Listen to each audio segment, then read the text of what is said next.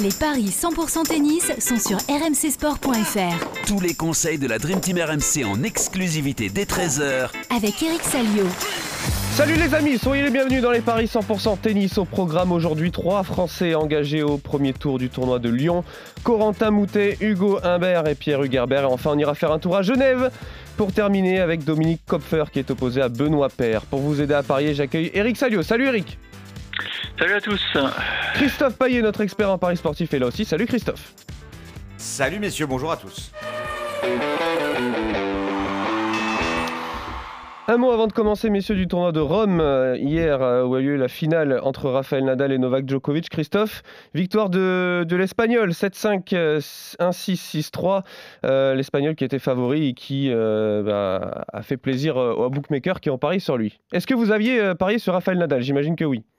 Oui, euh, effectivement, mais le seul qui avait donné la victoire de Nadal en 3-7, eh bien c'était Coach Courbis. Ah, bah tiens.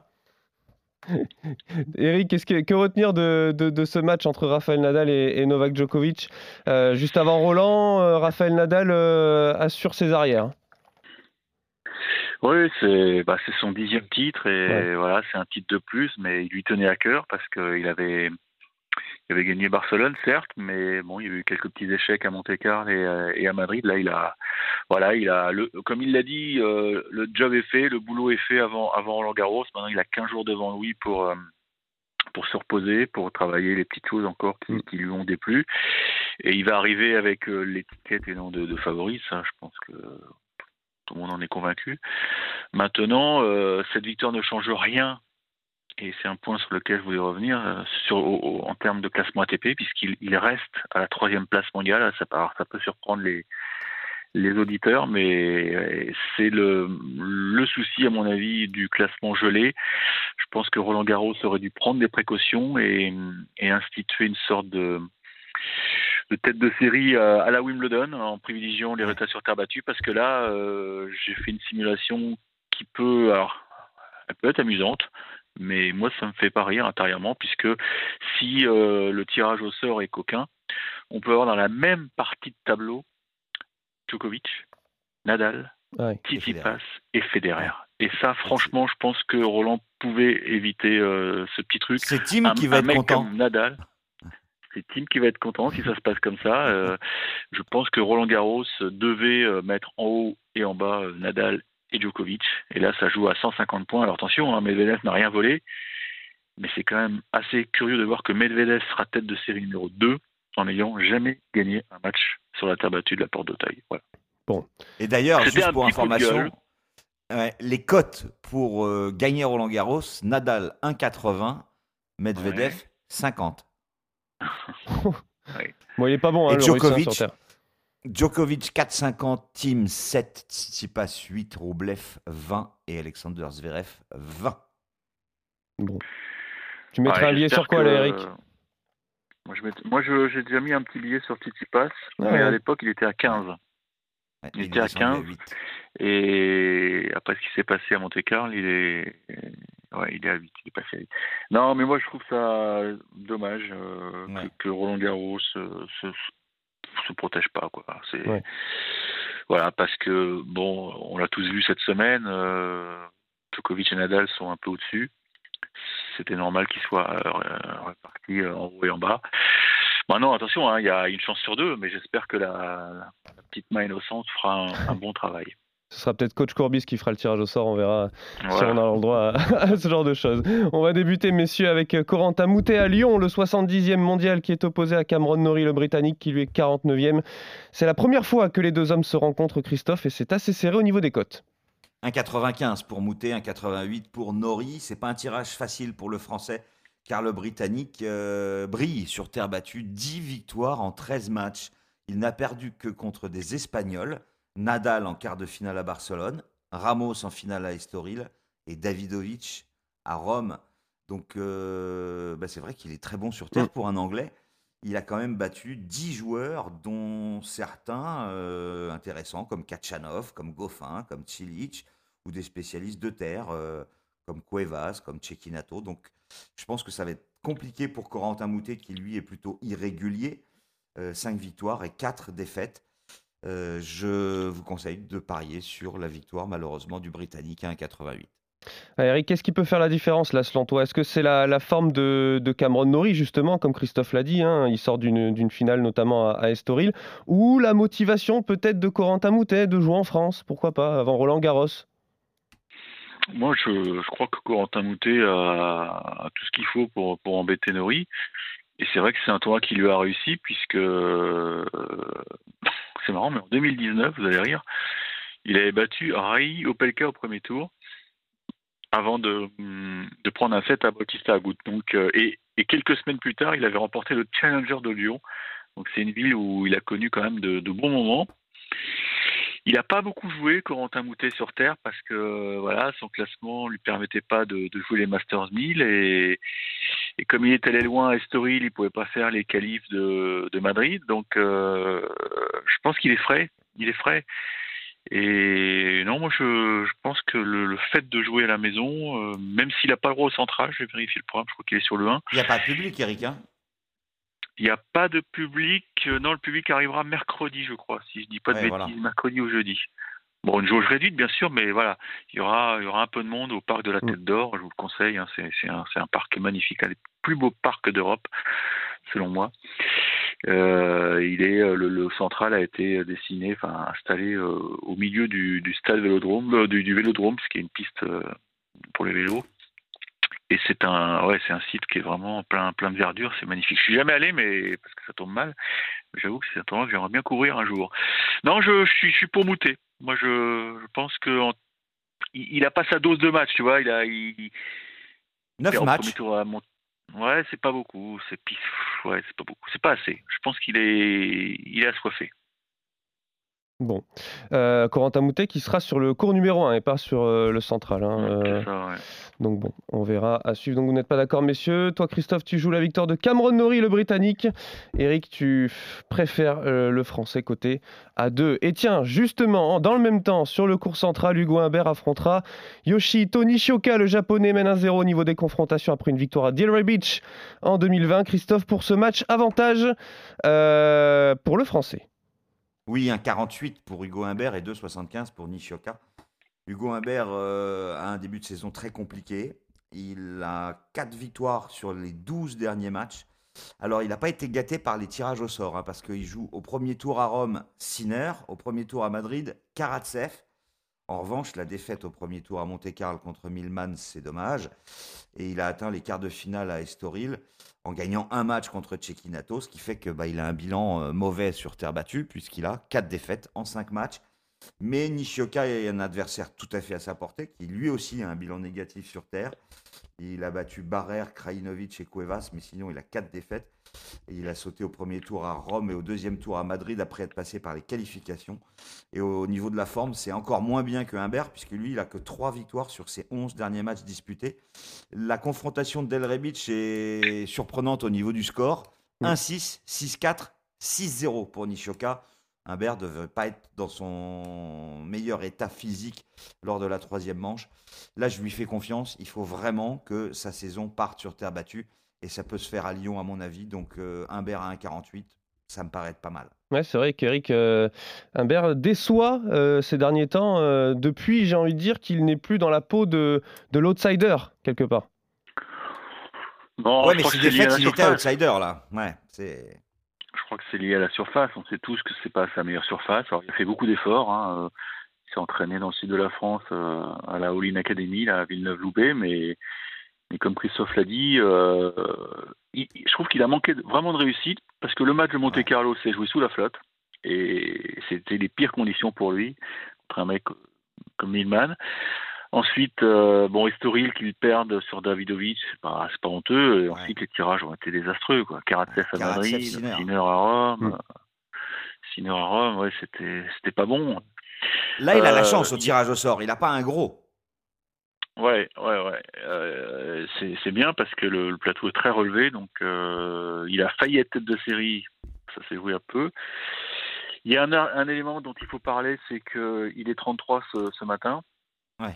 Ça veut dire que pour être tête de série, il faut, voilà, il faut gratter des points. Il faut gagner une place. même si je me pose quand même beaucoup de questions sur la participation de Stan Wawrinka à Roland Garros, parce que là, ça fait très longtemps qu'on l'a pas vu. On le voit un peu reprendre la compète, enfin l'entraînement à Monte Carlo chez lui. Mais ce qui est bizarre, c'est qu'il s'entraîne sur dur. Donc moi, je, je, me demande si dans sa tête, il n'a pas déjà tiré une croix sur, sur la table battue, Stan, et auquel cas ça ferait un forfait et ça pourrait bénéficier à Hugo. Mais bon, attention, il y a des mecs derrière qui vont le chasser. Il faut, il faut essayer d'être 32 lundi. Donc il faut gagner des matchs.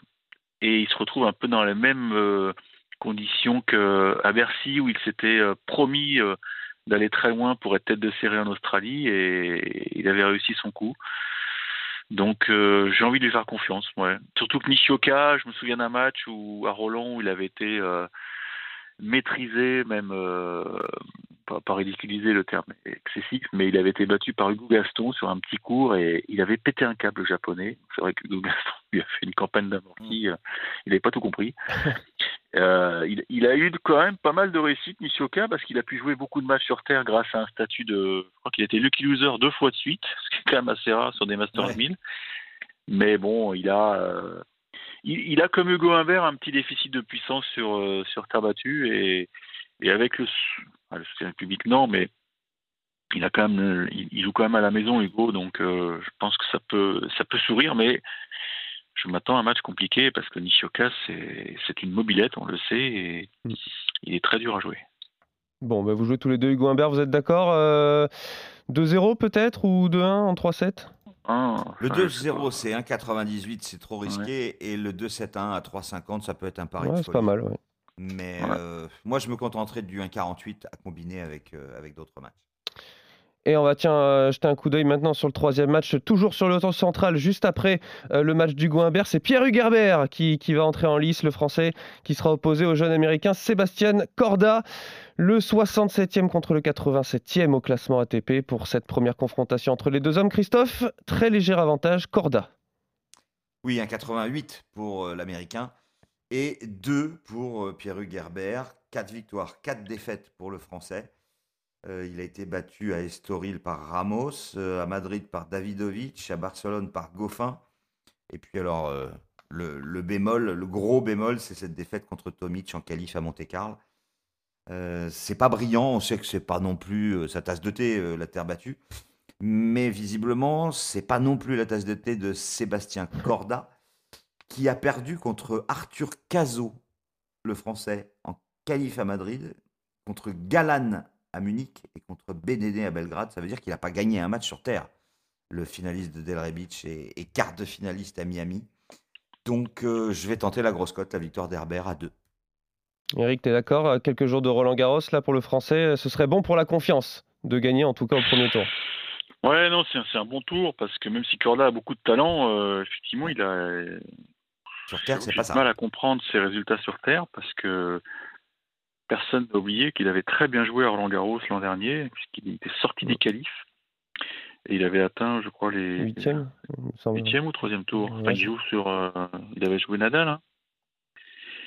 Et, et d'ailleurs, moi, je me souviens précisément euh, de son troisième tour de qualif, puisque euh, j'étais très curieux de voir ce match, puisqu'il il avait été opposé à un certain Aslan Karatsev. Il avait battu ah oui. Karatsev assez sèchement, enfin en deux, en deux manches, si mes souvenirs sont bons. Et, ouais, et en... Karatsev n'avait pas le niveau de cette année. C'était en qualif. C'était en qualif euh, ouais. euh, 7-5-6-2. Il avait battu. Oui, c'est ça, troisième tour des qualifs, ouais, ouais. C'est ça. Et, et je l'avais découvert, euh, Karatsev, parce que j'avais suivi ses résultats. Le mec, il n'arrêtait pas de gagner en challenger. Et là, il avait, ouais, il avait, il avait été pris un peu par, par l'enjeu. Et, et, Corda, derrière, avait fait un super parcours. Donc, euh, il sait jouer sur terre mais pour l'instant, son jeu n'est pas en place. voilà. Et je l'ai vu sur des réseaux sociaux, là, il est reparti s'entraîner en, en République tchèque. Ce qui n'est pas forcément étonnant, parce qu'il doit avoir encore de la famille de là-bas, puisque on sait que Petr Korda, papa. Et, ben, il était tchèque. Hein. Mm. Il était tchèque, le papa, on est d'accord, mais ils sont installés maintenant en Floride. Et donc, euh, c'est un match qui est compliqué parce qu'à un moment, Corda, il va organiser des matchs sur terre. On est, on est tous d'accord là-dessus. Il a, il a trop de talent pour, euh, pour arriver à Roland sans la moindre victoire. Mais, euh, mais Pierre il joue bien aussi sur terre. Il a, il a des armes. Ça va peut-être dépendre de la, de la météo. si la terre est sèche euh, au parc de la Tête d'Or, j'aurais tendance à dire que Herbert part avec un petit avantage.